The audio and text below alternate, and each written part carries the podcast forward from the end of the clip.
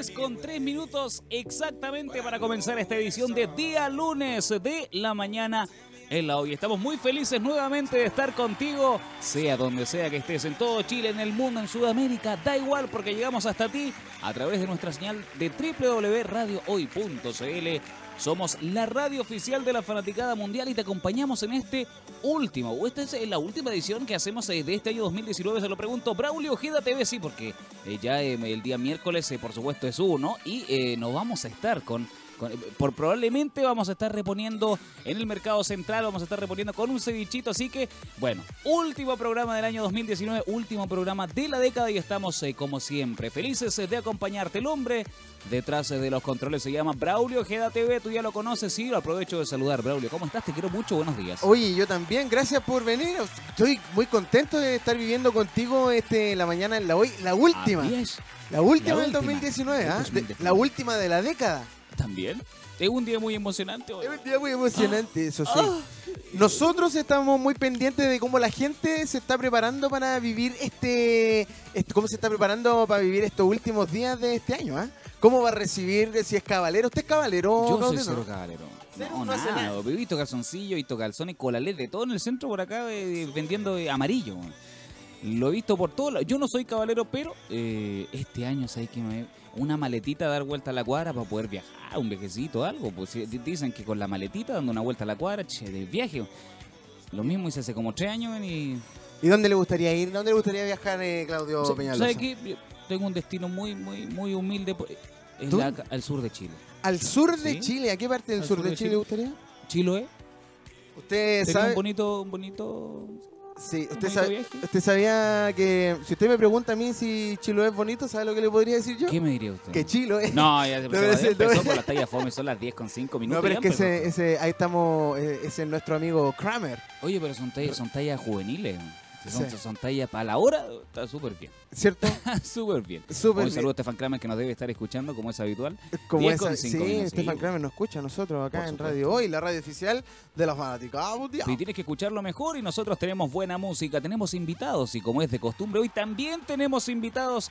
Vamos a estar por supuesto animando tu mañana con eh, toda la buena onda de la Mesa Roja de la Hoy. Vamos a, vamos a tener invitados especiales, así que tú no te separes de nuestra sintonía, pero como sabemos que la mañana está recién comenzando, ¿quieres escuchar de seguro? ¿Qué mejor? Buena música. Buena música, por y Braulio, supuesto. Braulio tiene de todo. Yo tengo de todo. Mire. Te puede complacer de la forma que tú quieras. Es que estamos a final de año, pues entonces tenemos que pasarlo bien. Pero, pero, ¿sabes que, me empieza a darse al tiro? Sí, pero tenemos agüita. Tenemos agüita Está llegando acá, mire, mire lo que llegó justo con, con las pilsen heladas. ¿Qué nos llegó? Mire.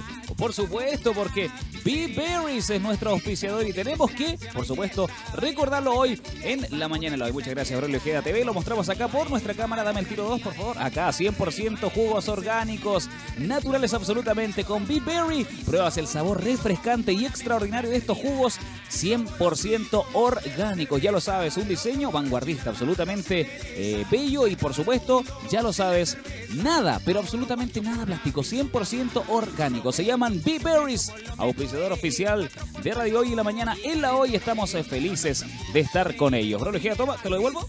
No, sí, sí. ¿O lo dejamos acá? No, Perfecto, lo dejamos acá.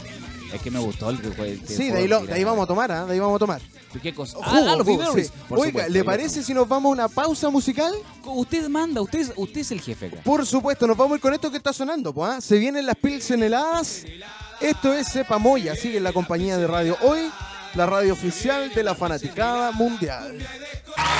Son 33 minutos y estamos de vuelta de esta pausa musical y comercial en este último día y último episodio de, de la década, no solo del año, no solo del 2019, sino que de la década pasamos al 2020, cambiamos folio con la mejor de las ondas y por eso te habíamos prometido que teníamos invitados especiales y lo prometido siempre es deuda. Ella ya está con nosotros, ya está en la mesa roja de Radio Hoy. Su libro, Copia o Muerte, junto a Giorgio Jackson. Ella es, eh, tengo entendido, licenciada en literatura. Sí, ah, estudié, licenciatura en literatura y luego hice un magíster en teoría e historia del arte.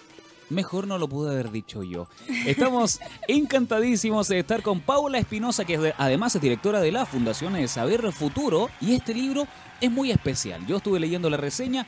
Todos pensamos que porque tenemos acceso al internet, al wifi, tenemos acceso a toda la información universal. Mentira, eso es falso. ¿Es así, Paula? Es mentira.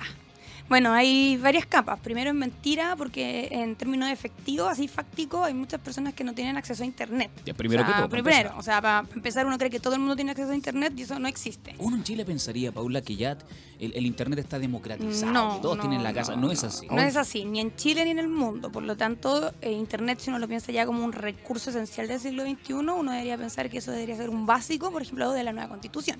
Que como uno tiene derecho al agua, debería tener derecho a Internet. Perfecto. Eh, y estamos ahora, de acuerdo. sí, y ahora también el tipo de Internet, centralizado, no centralizado, quién lo maneja, cómo se manipula, etcétera. O sea, ya es otra discusión. Eh, segundo, eh, que también pasa que una cosa es tener acceso a Internet y luego es el uso que uno le da a Internet y la capacidad de autonomía que tiene respecto al uso de la tecnología y en este caso una red de búsqueda. ¿Ya? Porque yo puedo tener, lo mismo pasa con los libros, no es muy distinto. Yo puedo tener una biblioteca llena, pero si yo no me siento autónomo, como de buscar información, etcétera, también mi búsqueda van a ser limitadas. Entonces, de hecho, ya hay algunos estudios que muestran lo que se llama como un comportamiento clasista respecto como al uso de Internet. O sea, no todos los grupos se comportan de todas las maneras respecto al uso de Internet, como respecto a ir al teatro, como respecto a votar, a escuchar música, etcétera. Entonces, el acceso también es una cuestión bastante más amplia que solo tener, solo conectarse. Por un lado, eso de que todos tenemos acceso a Internet no es real. Perfecto. Es una fa- eh, vamos a comenzar a desmi- desmitificar. Es una falacia. Sí, sí. tremenda, Yo creo ¿eh? ya que vamos a cambiar de folio, eh, de año, de década. Dejemos la mentira. Empecemos a decir la verdad. Empecemos a decir la De verdad. una vez por todas. Partamos diciendo la verdad. Sí. Perfecto. Te pongo un ejemplo muy claro, muy básico, muy esencial. En Argentina costó mucho que, que el internet llegase a las casas como, como acá, por ejemplo. Claro. Hoy en día, por ejemplo, uno va a la casa del amigo, de la amiga, del qué sé yo, del tío, Sí. de quien sea, y tú decís, oye, me da el wifi y que te digan, no tengo wifi.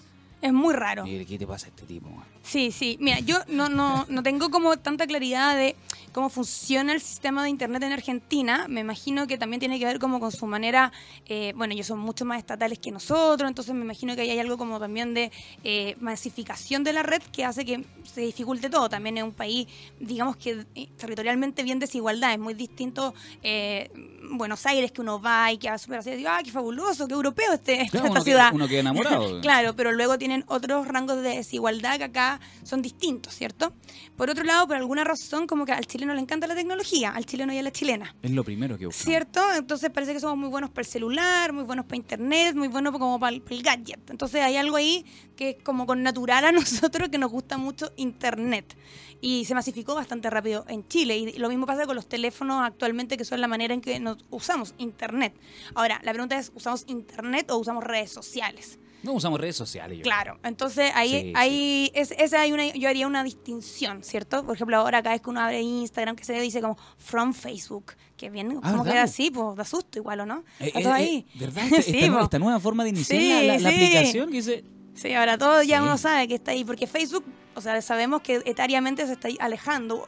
Yo mantengo mi Sí. Facebook, pero no lo abro nunca, o sea, lo, lo tengo como para Claro. la gente del recuerdo, qué sé yo. Para comprar cositas por ahí en esos grupos que venden cosas. Claro, Pa' cosas así, pero, pero en realidad eh, no, no se usa mucho. Se alejó Facebook de nosotros. se alejó, Mm. etariamente se alejó, entonces estamos en otras redes. Eh, y claro, pues así va funcionando, es bien dinámico, pero la empresa misma no se alejó de nosotros, No, sigue muy cerca y sigue, y sigue concentrando. Porque si uno pensaba como cuando surgió Internet, una de sus, las fantasías como más utópicas respecto a Internet es que lo iba a descentralizar el poder. Y lo que tenemos hoy día es todo lo contrario, es la concentración del poder porque está la concentración de los datos. Por ejemplo, en empresas como Facebook, como Amazon, como Walmart, por ejemplo Que manejan, manejan que todos nuestros manejan datos. todos nuestros datos. A placer. A placer, hacen lo que quieren y, y no- y nosotros tenemos un tipo de trabajo que a propósito nuevamente la nueva constitución, somos trabajadores pasivos. No nos hemos dado cuenta de aquello, trabajamos todo el día, incluso cuando se supone que no estamos trabajando, estamos trabajando con nuestros datos, ¿cierto? Y hay alguien ahí, entonces por ejemplo a veces nos salen como estas capturas que dicen como reconocer si hay un semáforo o no. Eso estamos ahí practicando inteligencia artificial. Oye, increíble. Yo, por ejemplo, voy a poner un- un- un- una galletita súper básica. Uno donde sale hoy en día, uno siempre tiene activo, yo por lo menos tengo activado siempre mi ubicación. Sí, Y de repente no se fuiste al Costanera Center. Saliste Muy al mal. Costanera Center, eh, tres cuadras del Costanera Center, y te aparece un mensajito Sí, del sí. teléfono de Google que dice, ¿Qué tal la experiencia en Costanera Center? Sí. Califica tu visita. Ah, te pasaste. Te O sea, pasaste, ¿Dónde pero- estáis? Eh, Donde sea que estés, Claro. te tienen ubicado. Te tienen ubicado y, y, a ver, a ver, el problema no es tanto, o sea, los datos son maravillosos porque nos permiten tomar un montón de decisiones, por ejemplo, en política pública, etcétera, que, que pueden ser muy bien usados. El asunto es la transparencia de- respecto a los datos, la ¿Qué privacidad respecto a los esto? datos, que se hacen, a quién le pertenecen, y luego los algoritmos que se construyen alrededor de los datos y que esos algoritmos sean transparentes, sean flexibles y estén a favor de nosotros. Porque cuando eh, Costanera Center te pone, te hace esa pregunta, no está pensando en ti, está pensando en sus propios objetivos. Entonces, ahí es, ese es el problema. Y hay áreas sensibles donde los datos podrían ser muy útiles, como la salud, la educación, Exacto. etcétera pero que sin embargo no los estamos utilizando correctamente o adecuadamente o de la mejor manera posible. Sí, porque cuando salís de la posta no te sale. ¿Qué tal fue tu experiencia en en la posta. de- No, ay. y los datos no están cruzados y la información está, por ejemplo, ahora hay un proyecto a propósito de la Fundación Saber Futuro eh, que estamos tratando de impulsar, eh, que una geóloga que está tratando de hacer una visualización para poder mostrar efectivamente eh, la falta de agua que hay en Chile y dónde está esa falta de agua. Perfecto, sería. O sea, sería, ya, pero todos esos datos están absolutamente dispersos. Entonces hay que centralizar los datos y hay que buscar formas de visualización de esos datos, ¿cierto? Para que estén disponibles para toda la población y todos nos demos cuenta la gravedad del problema que es la falta de agua, por ejemplo. Sí, porque es como, es, es como un secreto a voces. Es un secreto a voces, un pero- de voces, pero eh, que falta que alguien, que una voz autorizada lo Claro. diga para que de verdad nos asustemos y empecemos a hacer las cosas como tienen que ser. Y, y hagamos las cosas como se tienen que hacer, como por ejemplo, no sé, está el caso de Petorca, en que se invierten en ciertas cuestiones de agua, pero por el otro lado eso afecta a los cultivos de la palta. Entonces, como, bueno, si faltaba agua ahí, ¿por qué se hizo? No estaban los datos, no había la información. O sea, como que ahí uno se va haciendo esas preguntas que está pasando. Entonces, por un lado es muy importante saber qué se está haciendo con los datos y en respecto a la inteligencia artificial, a propósito de los datos que se practican, eh, qué se está practicando, porque no lo sabemos, está muy lejos de nosotros. Es como una, un- algo que ni siquiera nos logramos imaginar. Y como en general son cuestiones que están muy como, como que se entienden como muy sofisticadas y muy Sí, alejadas, que yo creo que ese también a propósito de todo lo que está pasando ahora con la contingencia, Claro, llevamos cuánto tiempo diciendo como, oye, te va a reemplazar una máquina, Ya, sí, eh, el mundo en 20 años, en verdad, te vaya a derretir, qué sé yo, y nos asombramos que la gente quiera, esté dispuesta a dar la vida, ¿cierto? Y la está dando la vida en la lucha social, ¿cierto? Entonces uno se pregunta como, bueno, ¿qué está pasando ahí? ¿Qué sentido le estamos dando nosotros a la tecnología? Cuando la tecnología es algo maravilloso, que hablar es tecnología primero, no solo como, no solo lo digital está en el mundo de la tecnología, ya un lápiz es tecnológico, Así es. y por otro lado, ¿cuál es el control como humanidad que tenemos? Porque nosotros tenemos que tener el control y nosotros somos los que los llamados a tener el derecho de decir, oye, yo quiero este desarrollo tecnológico y no este. Este tipo de automatización y no este otro tipo de automatización. A mí me parece quizás súper bueno que, por ejemplo, se reemplacen la- las cajas de supermercado, pero quizás no me parece bueno que se reemplacen eh, las formas de escritura dentro de los periódicos. Me parecería genial que se hiciera la sistematización, pero quiero seguir escuchando voces individuales. No quiero homogeneizar las maneras de, de- de leer de las personas. Entonces, hay discusiones que uno puede dar. Entonces, Y no están puestas. Y no están puestas porque pareciera que nos pasa por al lado, ¿cierto? Es como que ocurre nomás. Uy, se inventó algo nuevo Pasó. pasó y al mismo tiempo, como esto está privatizado y los estados cada día tienen menos, menos peso en, en, en este tipo de decisiones, ¿qué pasa? Que la inversión tanto en tecnología, y eso también queda clarísimo en salud, se va a ciertas áreas que son comercialmente rentables. Entonces tenemos, eh, por ejemplo, en salud tenemos un gran desarrollo de, de medicamentos que son... eh, que están hechos para poblaciones capaces de pagar por esos eh, medicamentos. ¿Se sigue escuchando? Sí, sí. Ah, ya. Estamos ok, estamos ok. Eh, entonces, eh, entonces, y otras enfermedades que son de eh, que son peligrosas, sin embargo, no, le- no les damos importancia porque eh, son para poblaciones que no tienen eh, el dinero para costearla o que son muy baratas, etcétera. Entonces, ¿por qué?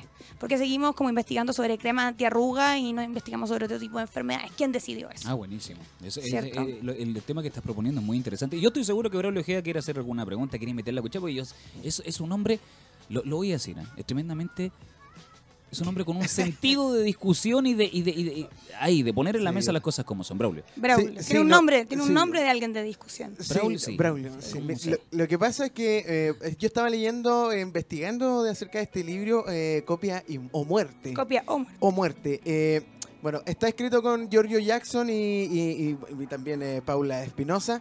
Eh, ellos dice acá que ellos trabajaron a toda velocidad durante varios meses para lanzar en octubre, ¿cacha? En octubre de este año su libro Copia o Muerte, una decisión urgente eh, para nuestra supervivencia. Cuando a una semana del lanzamiento planificado para el 24 de octubre en el GAM, lo sorprendió el estallido El social. estallido, sí. Mira, eh, la idea, no, la idea, estamos conversando del libro, ¿cachai? Sí. Pero aquí también dice que ustedes iban a, pensaron que quedaron un poco descontextualizados de acuerdo a lo que toca el, el tema del libro con lo que se está viviendo.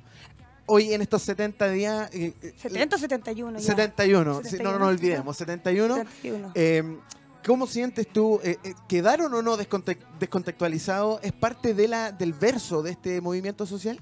Mira, eh, lo que nos pasó fue lo siguiente. Igual esta es una investigación de hartos años. Ya. Eh, partió por los de acceso a los medicamentos y en este caso en particular porque yo, yo, yo no, bueno, yo no soy militante, eh, llegué por el libro a, a trabajar con él, pero a él en su diputación le llegaban casos particulares de acceso a medicamentos, en particular el caso de Marco Aguirre, que nosotros lo tocamos en el libro y que aparece en el book trailer, que si tienen la oportunidad de verlo, véanlo, que está en la página copiamuerte.org, donde el libro. A- además de poder comprarlo, lo pueden descargar gratuitamente porque Ah, tenemos licencia mira. Creative Commons 4.0 Fantástico. consecuentes hasta el final. Eh, bueno, el asunto es que eh, había un problema de acceso al a este medicamento porque la hepatitis C es algo que al- eh, al parecer tiene cura, o sea, no es algo, tiene, tiene síntomas muy bien terribles, pero si uno se medica adecuadamente, se recupera. Pero costearlo mensualmente, esto estoy hablando de millones y millones de pesos. Muy caro, sí. Muy caro. Entonces, por este tema, Giorgio entra a la- al tema de las patentes. Pero estoy hablándote de años atrás. Y desde ahí empezamos a investigar y esto se abrió ya no solo las patentes, porque bueno, ya el sistema de las patentes, el sistema de propiedad intelectual, esto, ¿cuándo surge? ¿Por qué surge? Ah, esto es un tipo de conocimiento, pero ¿por qué el conocimiento se entiende de esta manera y no de otra? Entonces ahí tuvimos que abrirnos hacia como una cosa más filosófica, a entender qué es el conocimiento. ¿Por qué el conocimiento nosotros lo determinamos de cierta manera si otras culturas y hoy en otros tiempos no se ha determinado así? Por ejemplo, en Oriente hay toda una cultura de la copia, ¿cierto? A diferencia de nosotros, de, este occidente moderno. Eh, entonces hicimos una investigación más, más grande que además nos llevó al tema de los datos. Y eso lo trabajamos durante bastante tiempo y luego yo creo que, claro, efectivamente el último año le- eh, ya nos pusimos a trabajar como a escribir y nosotros queríamos lanzar en octubre porque, bueno, hay una cosa de dinámica editorial eh, bien positiva de lanzar en primavera, vienen las ferias, bueno, Claro, o sea, en eh, un año en un año normal, que, que, eh, queríamos bueno, normal. Es bueno sacar un libro en esta Claro. fecha. Y de hecho nosotros logramos, nosotros íbamos a lanzar el 24, el estallido partió el 18 y nosotros el 17 entramos a imprenta. Así. E hicimos de todo entrar a imprenta y luego Wow. nos dimos cuenta como que, que las cosas que uno se preocupaba, ¿cierto? Como apurarse en cosas. Y la primera reacción que tuvimos, yo me acuerdo ese sábado, fue como, ¿qué hacemos? Y pensábamos que la decisión la podíamos tomar nosotros. Como, ah, podríamos decidir sacarlo o no sacarlo. Pero luego al pasar la hora te das cuenta que ya no, no es una decisión tuya. Porque ya ni siquiera las condiciones, a más allá de como la cosa social, habían condiciones materiales que te lo impidían. O sea, por ejemplo, yo vivo en Santiago Centro, vivo muy cerca de acá. Eh, el, eh, Salesiano es que la imprenta que, que trabajó con nosotros no podía despachar. Los trabajadores no podían llegar. Eh, bueno, más allá que el GAM, nosotros íbamos a lanzar el GAM, estaba cerrado, etcétera. Claro. Luego ya la sensibilidad, el contexto, Una serie de etcétera dificultades que están más allá de sus manos. mucho más allá de nosotros, o sea, ya no tenía que ver con nosotros. Ahora, como nosotros sacamos el libro bajo el alero de la Fundación Saber Futuro, eso nos da la libertad de poder decidir si el libro lo sacábamos ahora o no. Tenía sentido no sacarlo ahora, porque la primera reacción, y no les voy a negar, es como, esto que yo hice ya no tiene sentido, o sea, como, Se años fue en mi se fue vida, toda la se basura, fue toda la basura. no quiero salir nunca más de mi cama. Pero luego pensamos, dijimos ya, ¿tiene o no tiene sentido? Y sobre todo fue agarrando cada vez más sentido cuando se empezó a hablar de, bueno, eh, por ejemplo, nosotros lo primero que hicimos fue hacer entrevistas a las personas que eh, iban a presentar el libro. Y hay una muy significativa que también la pueden encontrar en la página, que es de Pablo Yarzún, que es un filósofo chileno. La estamos pasando. De hecho, dice, Sí. cuando acontecen movilizaciones, Eso, de gran magnitud. Él habla de que es súper importante eh, como a partir de, de una tabla rasa, como partir de nuevo, como de alguna manera tener cierta humildad y cierta capacidad de centrarte incluso en tus propias disciplinas. Yo hace poco estuve en un, en un panel eh, televisivo, no voy a decir cuál, pero había muchos hombres. Perfecto. ¿Qué- ¿Qué te pasó? Eh, y, y- y ellos insistían, porque lo que, lo que decía Pablo Yarzún a propósito en, eso- en esos días estaba muy la crítica abierta a, a- a la reacción del rector Peña, que infantilizó el movimiento. ¿Se acuerdan? Que al principio dijo que esto era como una cosa de los niños mimados, qué sé yo. Entonces él decía que, claro, lo que, lo, que estaba pasando acá, y esto ya había pasado, la, la- la- nosotros lo entrevistamos cuando ya fue la gran marcha más grande de la historia, qué sé yo, etcétera. Decía, cuando pasan cuestiones de esta magnitud, tú tenés que partir de cero, tenés que darte cuenta que las, en fondo las plantillas y las formas de pensar y esa racionalidad a la que todos convocan del siglo XIX, que, que dominó gran parte del siglo XX, ya no te funciona. No te funciona. Porque se te va de las manos. Entonces, eh, y yo creo que eso es lo que les pasa al gobierno permanentemente, a propósito de la entrevista de- de- del presidente el, el fin de semana. Se- seguir con lógicas que, que, bueno, no, es que las medidas, es que vamos a hacer esto, cuando el mundo cambió, y no solo cambió porque cuando, eh, es como son estos eslóganes, Chile despertó, el mundo cambió, Claro. la primavera chilena, clichés. estos clichés, a mí me encanta decir yo, yo la zona cero. Eh, como que todos estos clichés que, finalmente que implica cambiar. Y no y el cambio no es como bueno es que ahora hay una nueva relación con la política o qué sé yo ta, ta, ta. el sujeto el sujeto político el sujeto que sale a manifestar cambió. Cambió radicalmente y cambió por las condiciones materiales en las que vive. Y ahí la tecnología tiene un rol súper importante o sea eh, desde el miedo que sienten, yo siempre pongo este ejemplo de, los, de las marchas, por ejemplo, y me- ahí me doy cuenta inmediatamente cuando la gente sale a mirar las marchas y cuando no. Eh, si uno sale después de las 10, bueno, ahora el, joven que murió y que se cayó en la, en fosa, se electrocutó. En esa zona, por ejemplo, uno ve a muchos jóvenes encapuchados con estos combos de picar, rompiendo, y, que en general trabajan en eso también. Y es un trabajo manual, ¿cierto? Es como una suerte de reivindicación a volver a hacer un trabajo manual. Cuando, si tú lo pensás, hay una cosa paradójica como reivindico el trabajo manual de mi protesta, mientras en paralelo me están diciendo que me va a reemplazar una máquina.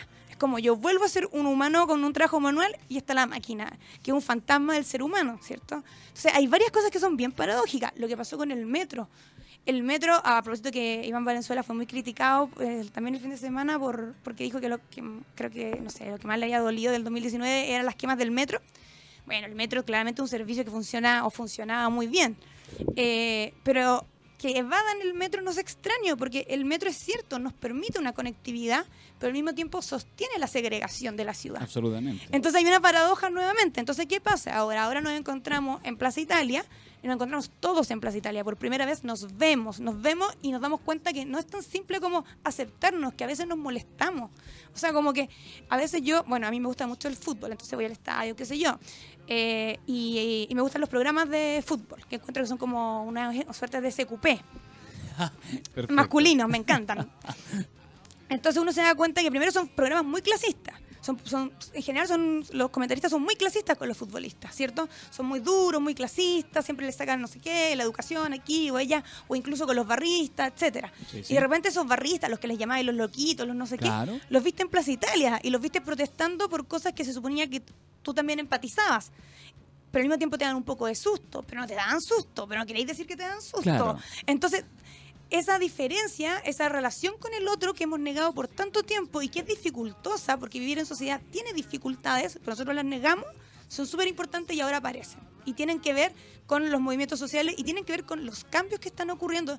Y esos cambios, eh, yo creo que nosotros los hablamos en el libro.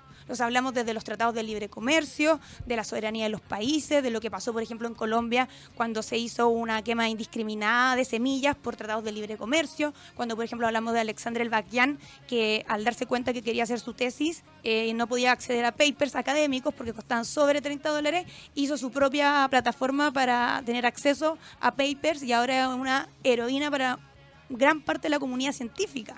Entonces nos damos cuenta que eso tiene una actualidad muy importante. Eso es, ese, es un nuevo sujeto. Y si no nos damos cuenta de que esas condiciones materiales han cambiado, nunca lo vamos a entender. Nunca vamos, nunca vamos a llegar a ese fenómeno. Paula, ¿cómo podemos llegar hasta, hasta copia muerte? Tú bien dijiste que está eh, para descarga gra- gratuita, pero Sí. para los amigos y amigas de la hoy que quieren descargarlo, que están interesados en el tema y que por lo demás el libro les, les Aparte es muy bonito, algo. es muy lindo. Sí, sí. Tiene eh, muchas eh, estamos pasando, estamos pasando precisamente lo que tú habías dicho del book trailer y, Sí. y está visualmente ya está interesante. Sí, nosotros trabajamos harto el aspecto visual del libro, están las entrevistas, está la- dos tipos de descarga, la descarga para, para leerlo en PDF, lo, queremos sacarlo en, en ebook rápidamente, y también está para descarga para impresión. No son ningún problema, si Ah, alguien lo quiere perfecto. cunetear. No, no, no hay problema. No hay problema, también se puede comprar a través de la página y también lo pueden encontrar en su librería favorita. Perfecto. Entonces eh, lo pueden encontrar en cualquier parte, básicamente. Básicamente en cualquier parte. En regiones nos ha costado un poquito más llegar Ya. porque han estado más complicadas las regiones. Y Me porque, y porque nuevamente nosotros creemos que vivimos en un país de acceso. Yo trabajo harto en temas de fomento a la lectura y en regiones no hay librerías. O sea, hay librerías en las capitales regionales, con suerte. Claro. Pero- Entonces, pero, no está esta suerte de masificación como acá en Santiago, que te encontré una librería. pero también acá No en como las Santiago. botillerías, pero te Mm, o encontré sea, eh, más pero, están, librerías. pero están súper concentradas en el eje Providencia-Santiago. Estamos, estamos de acuerdo. Sumamente ¿no? Estamos de acuerdo. Hay, hay, por ejemplo, comunas periféricas no tienen No librería. tienen. No tienen es lo mismo que pasa con las farmacias. Absolutamente, estamos de acuerdo. Hay más botillerías que librerías. Sí, Da- muchísimo más. Me da vergüenza, te lo digo bajito porque me da vergüenza. Te da sed. Sí. Bueno, vamos a comenzar a cerrar esta interesante entrevista. Paula, ha sido un agrado tenerte. Son las 10 con 53 minutos y vamos a dejar que tú misma invites a los amigos eh, de Radio Hoy de la Mañana en la Hoy a leer este libro interesantísimo, a tener eh, esta también conciencia respecto de la información y a preocuparse un poquito más porque de repente somos bien irresponsables con lo que consumimos como información y estamos utilizando las redes sociales más bien, o la tecnología también más bien, para cuestiones muy superfluas. Así que el micrófono y por supuesto la cámara es toda tuya para que hagas la invitación, ah, por supuesto también a, caer en este libro interesante. Bueno, yo eh, disfruté mucho en el proceso de investigación y de escritura del libro, básicamente porque aprendí mucho. Aprendí mucho sobre cómo se está funcionando el mundo actualmente y sobre cómo la tecnología impacta en nuestras vidas y en nuestras maneras de ser personas. Y en ese sentido, invito a todas y a todos a leer el libro porque eh, es una manera de aproximarnos realmente al siglo XXI, realmente a los problemas que hoy son importantes para nosotros. Si hay problemas que fueron propios del siglo XX, hay otros problemas que son propios del siglo XXI y esos problemas están enunciados en este libro, al menos de alguna manera. No resueltos, no hay receta, no, hay, no, no, está la respuesta de todo porque eso sería ser demasiado como pretencioso. Pero sí están enunciados y están tratados de ser explicados de manera transversal y no para un público de nicho que no solo entiende, no sé, ciertas cosas sofisticadas, que es lo que también pasa con estos temas, que se encapsulan en ciertos públicos de nicho como, no sé, los abogados, los científicos, los economistas. Acá tratamos de hacerlo de manera mucho más transversal, con ejemplos concretos, eh, desde la música, por ejemplo, hasta eh, qué pasa, por ejemplo, cuando donamos sangre, qué pasa con esa sangre. Perfecto, una invitación. Una pero invitación. Mejor im- imposible. O sea, bueno. si tiene interés, si tiene, si, si te pica ese bichito de saber qué, este libro yo creo que es demasiado interesante y lo tienes que encontrar. Lo puedes encontrar en diferentes librerías, lo puedes descargar incluso. Braulio Ojeda, estuvimos eh, con eh, estuvimos con la presentación, en por lo menos en nuestro medio, de eh, Copia o Muerte de Giorgio Jackson y Pa- Paula Espinosa, por supuesto, que nos estuvo acompañando, directora de la Fundación Saber Futuro, que nos presentó Copia o Muerte. Y nos comenzamos a despedir, Braulio. Así es, eh, Paula, muchas gracias, mucho éxito. Ojalá que, bueno, el estar siempre incentivando la lectura se agradece. Eh, nosotros vamos a dejar este bloque. Felicidades, Paula, y a Giorgio que les vaya bien y que puedan vender hartas copias y que la gente pueda leer harto. Que se Ojalá que lo Sí, lean. se sí, masifique, que lo lean. Nos vamos a separar con música chilena, ya que estamos hablando de literatura chilena y, Perfecto. y fomentando, vamos a fomentar la música chilena para nuestros oídos, como es de costumbre, ¿le parece o no, Paula? Me parece. Ven- ¿Usted sabe lo que pasó con Tiro de Gracia? ¿Qué pasó? ¿Cuál es la canción más conocida de Tiro de Gracia? Ah, se- ser humano. Cuando el juego se hace verdadero. Cuando el juego se hace verdadero. Bueno, ellos reciben un por ciento de derecho de autor por cuando el juego se hace verdadero. Wow. Y estuvimos Porque fueron demandados por una gran consorcio norteamericano que, a propósito de auto- otro autor, qué sé yo, y dijo que dijeron que era un cover. Por un un sample. cover. Y Por de- un simple por sample. ciento. Le Eso vale. está Oye, pasando y con. Lengua Dura estuvo acá hace poquito. Y lengua Estuvo dura. Acá. Estuvo acá. Estuvo- Él también nos contó la historia. sí. Mira, bueno, nos vamos con eso entonces, para hacerle un cariñito. Vámonos. No. Bueno, Vamos, es la sí. tónica este mundo. Nos Bueno. vamos con eso. Esto es tiro de gracia y suena acá fuerte el juego verdadero. Muy buena canción. Estamos de vuelta, son exactamente las 11 con 8 minutos y estamos en esta mañana en la hoy, nuestra última edición de este año 2019, última edición de la década, aunque la RAE diga lo Otra contrario. Otra vez. Aunque la RAE diga lo contrario, nosotros sí lo creemos, así te saludamos donde quiera que estés y te invitamos a seguirnos en nuestras plataformas www.radiohoy.cl. Hoy día de invitados extraordinarios, increíbles y por supuesto estamos con otro invitado más acá en la mesa roja de radio. Y es jovencito, tiene la vida por delante, es muy talentoso y además estamos felices de tenerlo acá. Nos viene a presentar su nuevo sencillo que se llama Mentiras. Una palabra bien conocida en este país. Vamos a estar con él. Seguimos eh, con la buena música, seguimos con la buena onda. Lucas, eh, ¿cómo estás? Eh, te saludamos. Y bueno, vamos a dar algo de tu referencia porque eres un conocido youtuber. ¿ah? Te ha ido muy bien. Locutor, además, somos colegas en Radio Coca-Cola. Estuviste en InHoof también y estamos felices porque ahora firmaste con Interscope Records, ¿ah? sello norteamericano famosísimo. Y queremos que nuestra audiencia también comience a conocerte. Tu nombre es Lucas San Martín. Tienes apenas 18 años y hoy nos vienes a presentar Mentiras. Compadre, ¿cómo estás? Claro, yo todo bien, muchas gracias por la invitación, feliz de estar acá y eh, sí, firmé con Interscope y con este mismo sello sacamos Mentiras. Eh, como dijiste, yo tengo 18 años, tengo una vida por delante y muchas canciones por sacar. Así que nada, estamos felices, estamos contentos, seguimos trabajando y haciendo muchas cosas más. Mentiras, eh, dijiste que era una canción, o sea, el nombre era muy conocido en este país, pero esta canción más que, o sea, se trata más de una relación, em, no sé, de un hombre y una mujer. Y la mujer lo dejó al hombre porque él le decía muchas mentiras. Yo creo, yo creo que si la gente la escucha la canción, se la va a interpretar muy, un drama, Un drama muy habitual en lo que, en lo que se respecta a eh, conflictos amorosos. Sí, sí, sí. Ahí te hablan. ahí te eso es lo mío, eso es lo mío. Perfecto. Ahí te habla Claudio. Sí, eh, piolito nomás. Piolito nomás.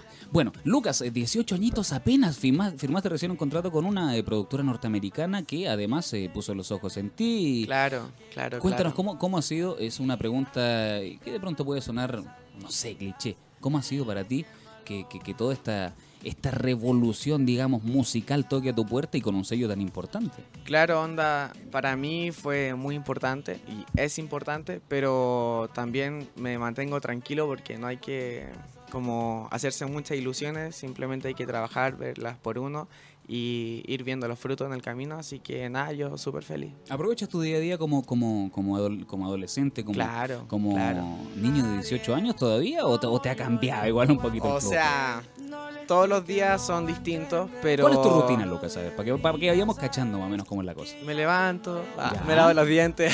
Me, imaginaba yo primero que todo, ¿ya? Sí, no, pero hay mucha gente que no se la lava, no sé. Oh, tenés ah. razón. Eh.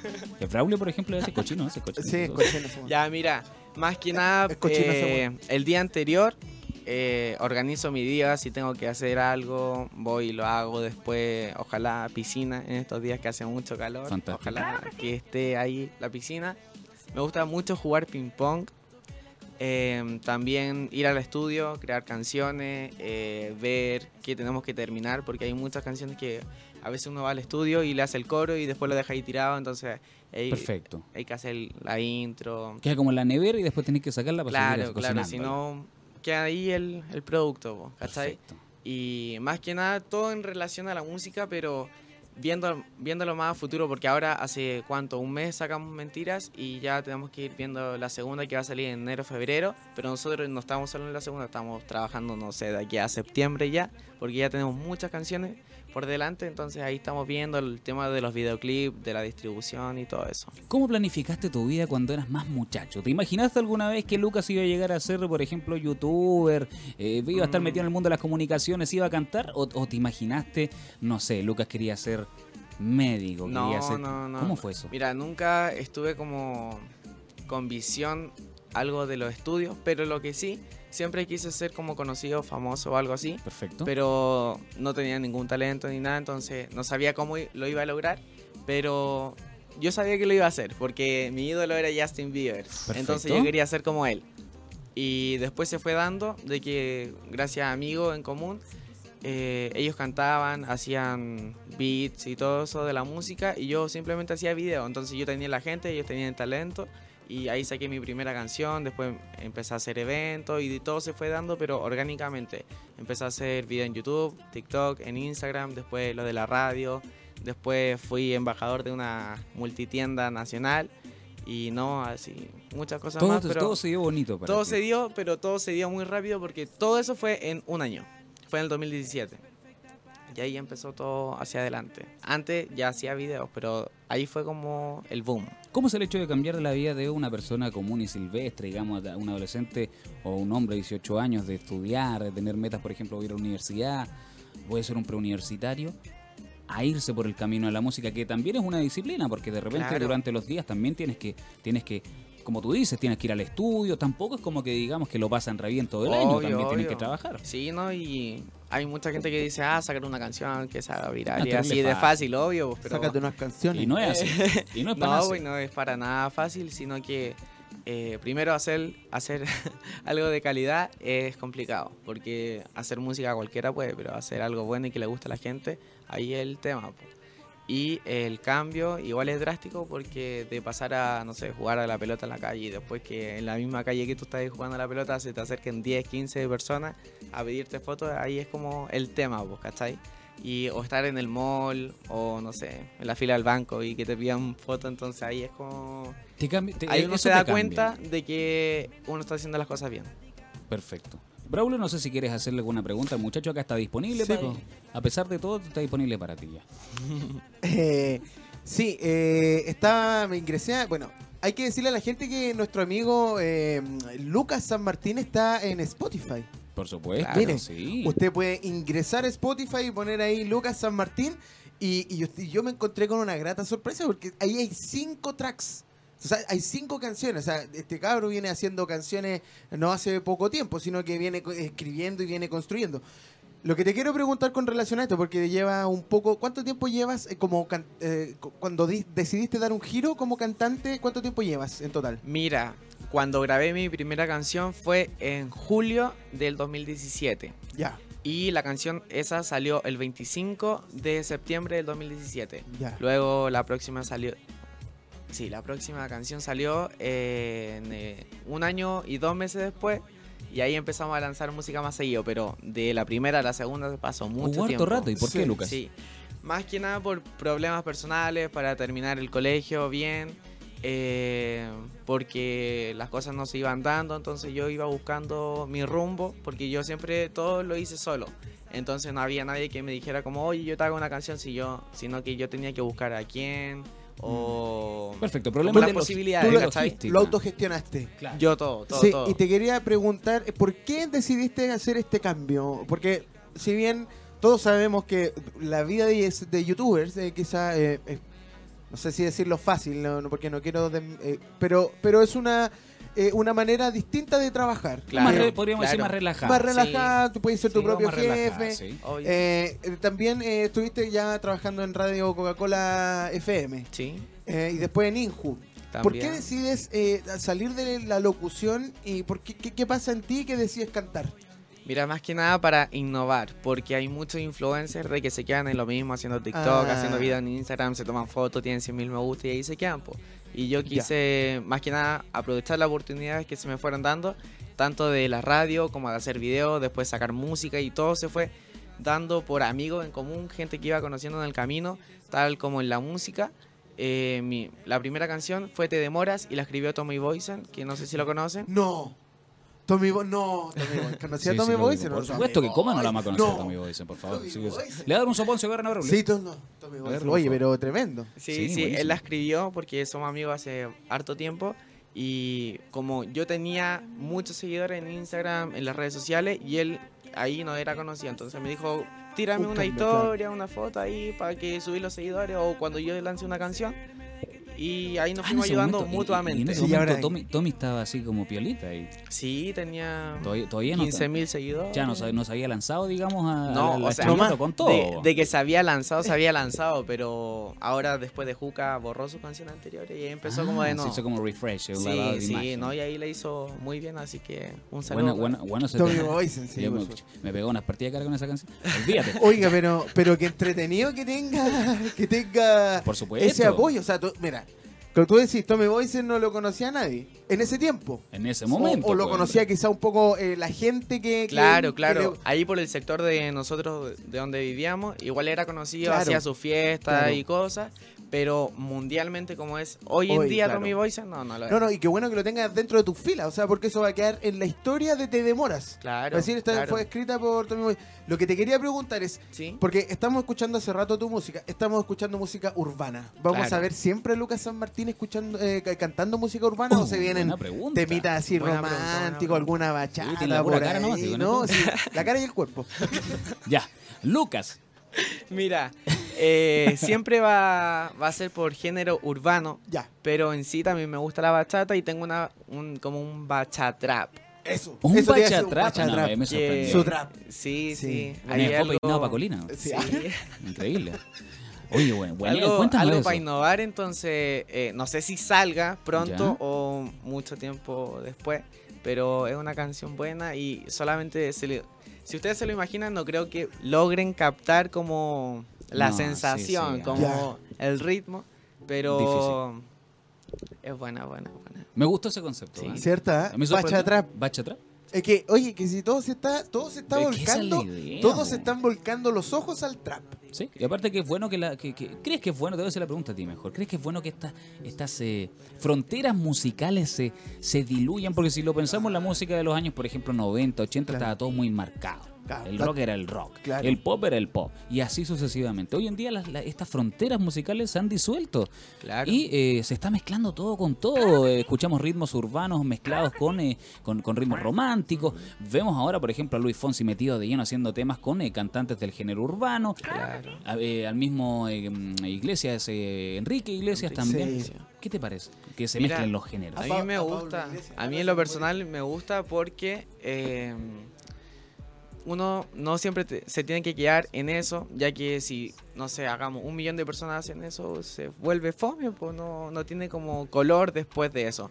Entonces que la gente vaya innovando, vaya creando sus propias cosas y vaya buscando su color, para mí es súper bonito y súper ¿te- grato. te gusta, A mí, a mí me gusta, me gusta, me gusta. Fantástico. Tengo otra pregunta. Póngale nomás. No, es que si saqué el cuestionario, lo tengo aquí. Pero.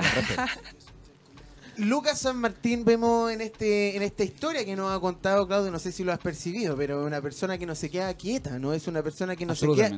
Fue youtuber, fue locutor, es mecánico, Y de aviones. soldador al arco, Exacto. ¿cachai? arquero de la selección chilena, Pero- este. pero ahora cantante. Tú te yo creo que tu respuesta la, yo creo conocerla, pero eh, yo creo que no solamente te vas a quedar en la música, sino que también eh, de aquí a tu futuro, eh, de aquí a mediano, corto plazo, largo plazo, ¿cuál, cómo te, ¿cuál es tu futuro? ¿Cómo te gustaría verte de aquí, no sé, al 2028?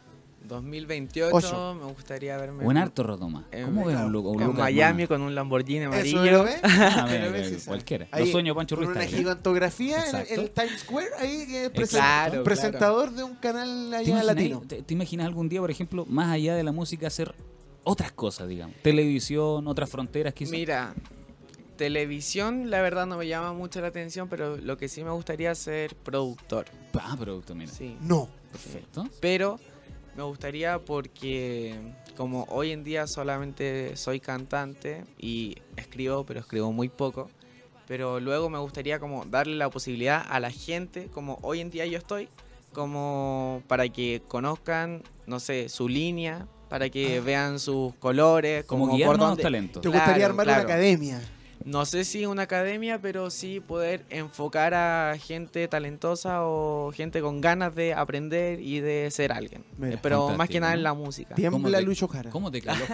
No, ahí, pues, para atrás, para colina, para colina. Peinado para claro, el oriente medio peinado. Ya, son las 11 con 21 minutos. Estamos eh, con Lucas San Martín, cantante que nos viene a presentar su nuevo sencillo Mentiras. Y estamos Sí, acá en la mesa roja de la mañana en la hoy compartiendo con él sus gustos, las opiniones musicales que tiene, cómo ha sido esto de, de convertirse en estrella de un momento para otro. El 2017 le cambió la vida, estamos en el 2019, estamos pasando al 2020, pero las cosas van muy, muy bien. Cuéntanos algo más de Mentiras, que es lo que vienes a presentar. Mira, Mentiras, eh, yo creo que le va a gustar mucho a la gente. eh, ya tiene más de un millón de reproducciones en YouTube. millón. Estamos felices por eso, porque lo alcanzó en una semana, Perfecto, creo. rapidito. Sí, muy rápido. Entonces, yo creo que si la gente lo escucha ahora, después no la va a dejar de escuchar. Perfecto. Ah, Sí. bueno, una canción en que oreja. Obvio, obvio. Sí. En, eso, en pegada. eso estamos Tiene nosotros. galete fe, po, weón. Por supuesto, ¿Cómo no, po? Pero si obvio, pues si el hombre tiene confianza, pues hombre. Claro, porque si uno se tiene que tener la confianza en uno, si Eso. no, ¿quién te la va a tener? ¿Viste? Aprende rol. Que Escuche, Sebastián Piñera. Por favor. Por favor. Por favor, La encuesta Sí, Academ lo deja, pero por, por el suelo. Mira Otra este cosa. hombre, un hombre convencido de su talento. Y que con una semana tiene un millón de reproducciones. Pero cacha, una semana. Muy bien. ¿Cómo te encontramos en redes sociales? Mira, en todas las redes sociales me encuentran como Lucas San Martín o si no le agregan una C o un 1. Ahí voy a estar yo, pero en casi todas estoy verificado, así que ahí... Calla. Ah, No, pero Bueno, Lucas San Martín te va a aparecer inmediatamente cuenta verificada con el ticket. Sí, con el ticket. A mí no me han querido dar el ticket. Bueno, de hecho, de hecho estamos mostrando en este momento el Instagram para la gente que nos está siguiendo por nuestro Ya. streaming www.radiohoy.cl estamos en el en el, el Instagram de nuestro amigo Lucas San Martín eh, con el che claramente está verificado. Este hombre, no sé, no Cosa seria. no es cosa seria. Y ahí está, por ejemplo, toda su promoción de su trabajo. Tiene fotos bastante. Mira, anduvo en Brasil, abajo los Sí. pies de la No, en Brasil. Mira, Brasil, un hombre viajado también. Sí, segunda vez que iba a Brasil. ¿En serio? Fui el mes pasado a Río y el año pasado fui a Sao Paulo. Ah, todo ¿Cómo estuvo eso? bonito. Mire, pues ese, ese viaje también podría servirle para rescatar Música, influencia sí, de allá. música. Claro, sí, claro, sí, conozco gente de Brasil, eh, se hacen buenas conexiones, a mí me encanta el funk, así que quizás podamos Mira, hacer Bueno, algo. Mira, buenísimo. Oh, los ritmos, es que los ritmos brasileños son entretenidos. Son más Oh, entretenidos ya. que- ah, no. ¿Te dieron ganas de volverte para Chile cuando te fuiste a Brasil? ¿no? O sea, Siendo muy honesto. mira, por el tiempo que yo fui, Ya. me dieron ganas de quedarme allá, porque aquí ya estaba todo como... Ah, claro. sí, Sí, sí, sí, entonces por eso me dieron ganas de quedarme allá, pero en sí me gusta Chile. Oye, mira, Eh, Lucas, y en su cuenta, 24.800 likes. Mira, 800 likes más que Pancho Ruiz no ¿no? más. Anda por ahí. No anda por ahí. Este, Eso popular en redes sociales. La gente puede seguir a Lucas San Martín en Instagram, Facebook, Twitter, en todos lados. Fotolog. En Fotolog, ¿Dónde? en Latin Claro. Chat, en, En Ares, en Ares, todo. en Ares. claro, sí. Claro, en Encarta. En- Ah, en sí, todo, En sí, MySpace, claro, en todo. ¿Qué es lo que sí. se te En ocurre? Abracadabra, ¿te acordás de, de ese Ah, Ahí, ahí te, fu- te fuiste muy, le- te fuiste muy ahí- lejos. Ahí yo ya estoy Lo, out. lo mataste, Sí, yo Oye, yo vamos- nacía. Vamos a comenzar a cerrar este Eh, espacio por supuesto. entretenidísimo con Sí. Lucas. Lucas, esperamos que lo hayas pasado increíble. No, muy, muchas gracias por la invitación. Espero que también la hayan pasado bien conmigo. Eh, invito a toda la gente a que vaya a escuchar Mentiras a Spotify, YouTube, en todas las plataformas digitales. También me sigan en las redes sociales como Lucas San Martín y eso pues. Oye, ¿te parece si nos vamos con el videoclip de supuesto. mentira o no? Claro. Vámonos con eso. Oye, pero, claro. porque... Pero vamos a dejar que nuestro amigo lo presente. ¿ah? Por, Que- por sí, favor, Lucas, Porque, mire, preséntalo Lucas, y nos vamos a la pausa. Vamos a aprovechar de que estáis acá, porque vamos a hacerte trabajar, pues. Ya. Porque- sí, me lo youtuber. Ahora tiene que presentar el videoclip de esto que es Mentiras, que es el video lyrics oficial, ¿ah? Porque por ahí se va a venir, yo creo, este va a tener videoclip, ¿o no? Yo creo que sí, gracias al millón que ya tiene en Sí. una semana. Entonces, Hay que hacerlo. Hay que Sí, hay hacerlo, que hacerlo. Hay que hacerlo por los fanáticos. Sí, Bueno, y fanáticas. Te Bueno, damos un abrazo y queremos que presentes el tema, eso, ¿sí? eso mismo. claro. A ver. Hola, soy Lucas San Martín y los dejo a todos invitados para que vayan a escuchar aquí en Radio Hoy Mentiras. Así que dale play. Somos eh, Radio Hoy, la radio oficial de la Fanaticada Mundial, llegando al final de esto que es la mañana en la Hoy, por supuesto, 11 con 52 minutos. Te acompañamos hasta el mediodía con buena onda, buenas entrevistas. Estuvimos conversando con Paula Espinosa, quien es eh, la, que, la autora de este libro Copia o Muerte en, en conjunto con Giorgio Jackson. Y también estuvimos conversando con Lucas San Martín, quien es este youtuber famosísimo chileno que hoy por hoy se está dedicando a la música. Nosotros eh, comenzamos a despedir este matinal, por supuesto, en la señal de www.radiohoy.cl. Lo dejamos invitado desde ya que sigas en nuestra, en nuestra sintonía, porque ahora a las 11, a las 12 de la- de la- del mediodía llega el ranking de la hoy. ¿Con quién? Por supuesto, con la nueva voz del ranking de la hoy, como es nuestro amigo Chaleco Amarillo Pancho Ruiz Tagle, más conocido como DJ Gentai o DJ Manga. Póngale usted el nombre que quiera nuestro amigo Pancho Ruiz Tagle, quien va a estar con nosotros y en esto que es el ranking de la hoy. Usted escríbale al WhatsApp en más 569-8728-9606. Dígale DJ Manga o DJ Gentai, póngame tal canción. Él es el Pancho Ruiz Tagle, el que va a hacer el ranking de la hoy. Nosotros comenzamos a despedir este matinal que lo escuchaste a través de la sintonía inconfundible de www.radiohoy.cl. Estuvimos junto a Claudio Peñalosa, como no, y también Braulio Ojeda en los controles. Este es el último matinal del año 2019. Le deseamos un feliz año nuevo, que usted pueda disfrutar en familia, abrace a sus amigos, abrace a sus seres queridos y disfrutemos de este nuevo año 2020 desde Radio Hoy. Le deseamos lo mejor para hoy y siempre. Por supuesto, sigue la compañía de Radio Hoy, la radio oficial de la Fanaticada Mundial. Soy Braulio GATV en los controles y esto fue La Mañana en la Hoy. Nos vemos, chao.